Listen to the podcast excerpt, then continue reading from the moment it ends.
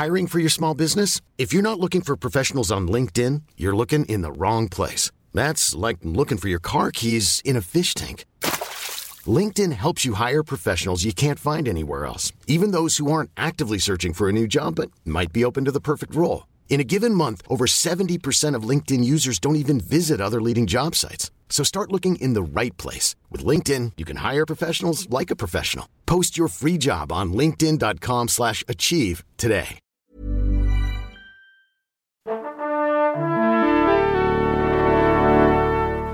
Bonjour. C'est moi Orson Welles. J'aime pas trop les voleurs et les fils de pute. Salut c'est nos ciné, votre rendez-vous avec le cinéma est pour ce soir dans une configuration un petit peu particulière puisque nous sommes au Club de l'Étoile et en public. Vous êtes bien là? Ah merci, vous avez tout donné, c'est super. Donc ils euh, sont tous présents, tous ceux qu'on vient d'entendre, hein, pour découvrir ou redécouvrir un film euh, certes récent, mais qui, selon nous, n'a pas vraiment eu les honneurs qu'il méritait. Il s'agit d'À la poursuite de demain, soit Tomorrowland pour les bilingues, le film de Brad Bird de 2015. Pour ceux qui, du fond, hein, ne suivent pas Brad Bird, c'est le réalisateur du Géant de Fer, des Indestructibles, de Ratatouille et de Mission Impossible, Protocole Fantôme. À la poursuite de demain est coécrit par Damon Lindelof. Si, si, c'est le mec qui a créé Lost et The Leftovers. Et compte notamment George Clooney, Britt Robertson et Hugh Glory à son casting. On va en causer avec notre, ami pardon, Rafik Djoumi. Salut Rafik. Salut Perrine. Allez, c'est nos ciné extra ball spécial à la poursuite de demain et c'est parti. Monde de merde. Pourquoi il a dit ça? C'est ce que je veux savoir. Pour résumer, à la poursuite de demain, c'est l'histoire de Kazé, une jeune adolescente brillante et optimiste, avec, un certain, enfin, avec certaines capacités scientifiques, et Franck, un homme qui fut autrefois un inventeur de génie, mais désormais déçu. Ils s'embarquent tous les deux pour une périlleuse mission. Le but, découvrir les secrets de Tomorrowland et accessoirement, potentiellement sauver le monde, rien que ça. Mais bon, quand on dit à la poursuite de demain, tous ceux qui savent pensent au mot échec. En France, c'est pas tout à fait le cas, puisque le film a fait euh, frôlé environ les 900 000 entrées, hein, ce, qui, ce qui est pas mal lors de sa sortie, hein, surtout dans le, dans le marché actuel. Mais globalement, à l'échelle mondiale, c'est un autre son de cloche, puisque le film avait coûté approximativement 180 millions de dollars hors frais de promotion et n'a rapporté que 209 millions de dollars au total, ce qui n'est pas foufou, voire pas bien du tout pour un blockbuster et encore moins pour un film produit par Disney, n'est-ce pas, Rafik? Tout à fait, et on peut dire que c'est effectivement un, film qui a, qui, comment dire, se destiné à l'échec en jouant euh, sur des, sur un réseau de valeurs qui vont complètement à l'encontre de son époque et qui, a, qui l'a rendu très difficilement marketable. Déjà, ça n'est pas une, euh, une adaptation d'une série connue, euh, ça n'est pas une franchise euh, installée, ça n'est pas une suite, euh, c'est un projet euh, original qui, euh, qui s'est développé en fait dans, dans, un studio euh, Disney qui était en, lui en pleine mutation, euh, qui passait de, bah, du Disney, on va dire, des années 90, hein, celui qui, était, euh, qui faisait vraiment encore référence à, son âge d'or et, et dans l'héritage de son fondateur, Walt Disney, à, on, va dire, le studio des nouvelles des néo-franchises que sont Marvel et Star Wars, entre autres. Quoi. Tomorrowland au départ, c'est Damon Lindelof qui l'a qui l'a qui l'a proposé euh, à Disney. Le projet euh, aurait dû s'appeler 1952 au départ. Euh, et, et, et, comment dire, il a été greenlighté parce qu'effectivement, il y avait la possibilité, comme Disney le fait souvent, de jouer avec des attractions qui existent dans leur parc. Euh, L'effet Pirates des Caraïbes, notamment. Tout à fait. Et, et, le film faisant ouvertement référence à Epcot, cette cité futuriste dont rêvait Walt Disney, il y avait le, la possibilité de jouer un peu sur sur cette imagerie là. Euh, euh, ce qui a euh, collé en fait avec avec Brad Bird, c'est que Brad Bird c'est quelqu'un qui a été formé au California Institute of the Arts, donc l'école de, des animateurs Disney, dans, dans, une classe d'ailleurs qui est devenue mythique puisque ses, ses copains de, de, de, sur les bancs étaient John Lasseter, Tim Burton, Glenn Keane, enfin tout, plein plein d'animateurs ou réalisateurs. Voilà. À 113. La fameuse la fameuse la fameuse salle à 113, tout à fait. Euh, avec euh, avec un, professeur extrêmement renommé, mais bon, on en reparlera dans d'autres podcasts. Euh, toujours est-il que Brad Bird, en fait, il a il a il a grandi dans dans une certaine appréciation de ce que signifie la marque Disney, qui est cette cette, cette espèce d'allant vers vers un futur meilleur, en fait, une espèce d'optimisme totalement dans l'héritage de l'Amérique des années 50. le film donc au départ s'appelait 1952. il met en scène la, la, grande euh, foire aux inventions qui avait vraiment eu lieu dans les années 60. À New York. Voilà, tout à fait, la New York Fair. et, et, et c'est un film qui en fait se sert de, de ce, de ce passé, euh, on va dire conquérant, pour poser la question qu'est-ce qu'il en est euh, aujourd'hui? Euh, Qu'est-ce qu'il en est aujourd'hui de la vision qu'on a de nous-mêmes? Et du coup de, de l'imaginaire en fait qui nous aide à avoir une vision de, de nous-mêmes. Et donc il s'est passé un truc assez intéressant, c'est que ça, ce film, ce projet commençait à se développer à l'époque où Disney a mis la main sur, sur Star Wars. Et, euh, et, bien sûr, parmi les, réalisateurs potentiels qu'ils avaient sous la main, ils en avaient un qui était parfait parce que c'est un, à la fois un animateur et un, réalisateur de films live qui connaît très bien la franchise et qui en est fan, c'est Brad Bird lui-même. Et il, a, il, lui a été proposé de, de reprendre la franchise pour Star Wars épisode 7. Et Brad Bird a refusé pour faire euh, pour faire Tomorrowland. Euh, et d'ailleurs, il a dû s'en défendre auprès d'après de, de, journalistes parce que quand il quand on a su qu'il travaillait pour un film de science-fiction pour le studio Disney, les gens étaient persuadés qu'il avait menti à tout le monde et qu'il faisait vraiment Star Wars. Donc il a dû démentir en disant non non, ça, s'appelle ça s'appelle Tomorrowland, ça, ça, ça voilà. Ça a dû leur faire tout drôle hein, quand ils ont vu Tomorrowland. Ah mais c'était pas Star Wars. Alors bien sûr, je vais pas révéler euh, ici euh, les le, le, le, récit du film, mais c'est c'est quand même un film qui est entièrement construit sur l'idée que le, le ce qui nourrit notre, notre, notre, imaginaire est aussi ce qui nous fait avancer. Euh, et, et, la phase, euh, ce, que, ce que Brad Bird a injecté là-dedans à titre personnel, Damon Lindelof, lui, on va dire, il a vraiment amené le concept euh, de ce qu'on appelle, le, ce qu'ils ont appelé le plus ultra, c'est-à-dire l'idée de cette société secrète à laquelle appartenait, aurait appartenu Walt Disney, Gustave Eiffel, Nikola Tesla, Edison, et, et mm, dans, dans l'idée de créer un monde meilleur. D'autres grands inventeurs un peu rêveurs. Quoi. Voilà, des grands, des grands rêveurs, euh, avec cette idée que le Epcot de Disney n'était qu'une, qu'un paravent pour réellement bosser sur une vraie cité futuriste euh, qu'ils, auraient construit ailleurs.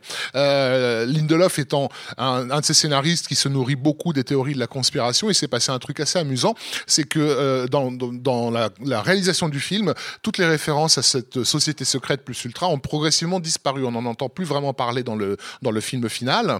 Euh, mais, mais comme le, pour le marketing, ils avaient commencé à faire des, des sites internet euh, dans une espèce d'alternate reality game de à, ce qu'on appelle les ARG, où il fallait découvrir des choses autour du film. Il existe en fait, si on cherche très bien, un site consacré à cette fameuse société secrète plus ultra, donc auquel auraient appartenu euh, tous ces personnages qu'on vient de, de, citer, mais qui aujourd'hui détaché du film fait que certains conspirationnistes pensent que, que, ça, que, que ça fait référence à une vraie société secrète. Donc ça, c'est marrant comment ça rejoint. La réalité a dépassé voilà. la fiction. Enfin, voilà, on, on, en s'inspirant des conspirations, on en nourrit d'autres.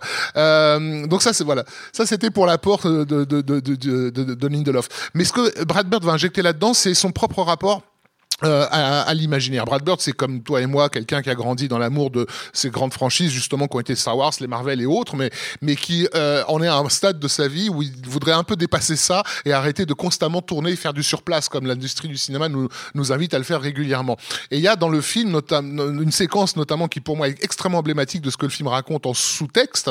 Euh, c'est une séquence qui a lieu dans une boutique geek qui s'appelle Blast from the Past, donc vraiment un, un, éclat du passé, dans laquelle on a deux espèces de nerds euh, caricaturaux, euh, voilà, obsédés par Star Wars. Ils vendent plein de, de, merchandising dont les, films de Brad Bird eux-mêmes, hein, on, voit des statues du géant de fer, euh, etc. Et encore une fois, sans révéler trop de l'intrigue, euh, ces deux nerds vont se retrouver coincés dans une bombe temporelle totalement figée en fait. Euh, et l'héroïne, elle, va réussir à, s'en échapper. Pour moi, c'est vraiment un signal de ce que Bird est en train de nous raconter. Quoi. Si on reste coincé dans ce, dans ce goût passéiste pour ce qui nous a nourris, euh, on va, on, bougera jamais, on n'ira pas au-delà. Or, tout le parcours de son héroïne casée, c'est justement de, se, de ne jamais se contenter de là où on en est et, de ce qui s'est fait dans le passé. Elle, elle passe son temps à demander qu'est-ce qu'on peut faire.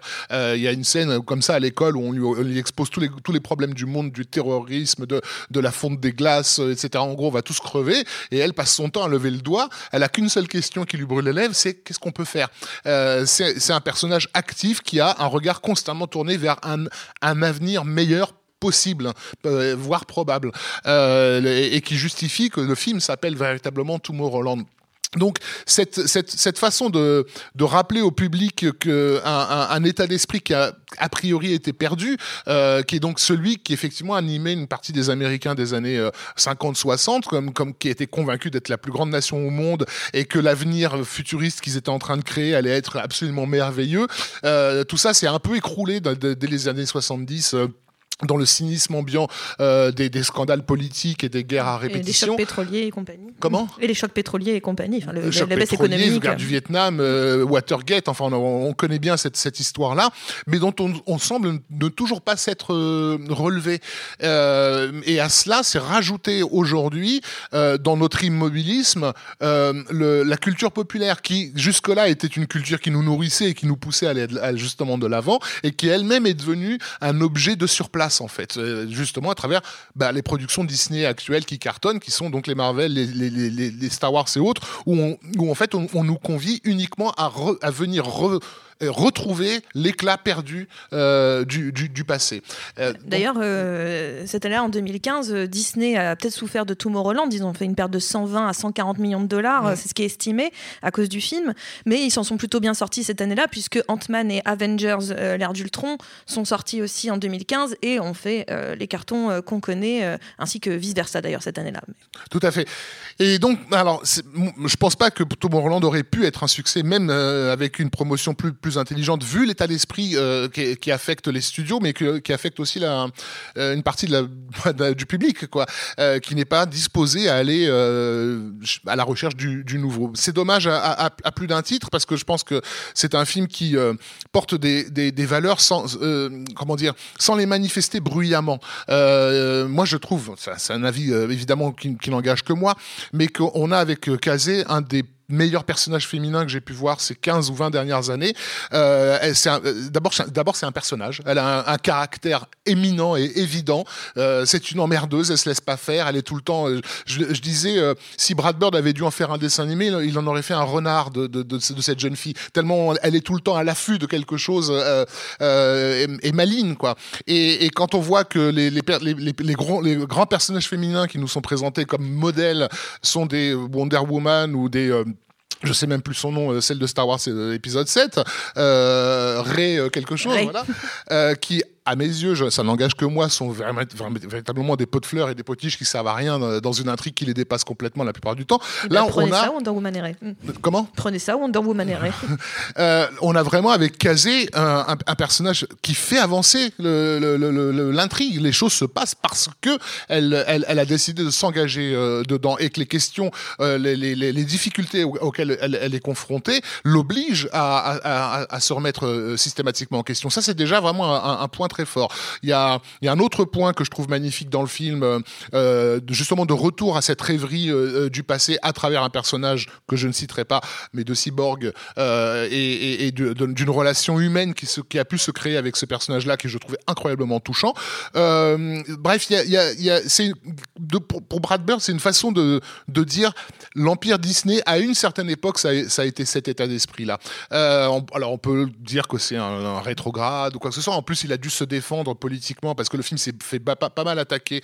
Euh, pour ses références à Ayn Rand. Alors je resitue un petit peu. Ayn Rand, c'est une romancière américaine qui a écrit deux romans qui sont parmi les plus vendus euh, aux États-Unis de tout, de tout le XXe siècle, euh, la, source vive et la grève, et qui, était la, comment dire, la créatrice d'une espèce de philosophie qui s'appelle l'objectivisme, qui est assez compliqué à, résumer, mais qu'on qu'on qualifierait de philosophie de droite, plus ou moins, mais, mais qui est vraiment anti-collectiviste et, euh, et comment dire euh, euh, très très axé sur l'individu et sa capacité à transcender euh, le, les règles sociales en fait. Euh, c'est c'est la philosophie des entrepreneurs si on veut. Et, et, donc Lindelof s'est souvent intéressé à, à, à ce personnage là il l'a cité déjà dans dans Lost à plusieurs reprises. Et c'est un personnage assez ambigu enfin politiquement ambigu en fait entre on sait pas trop si c'est libertarien ou vraiment une, droite bien bien dure.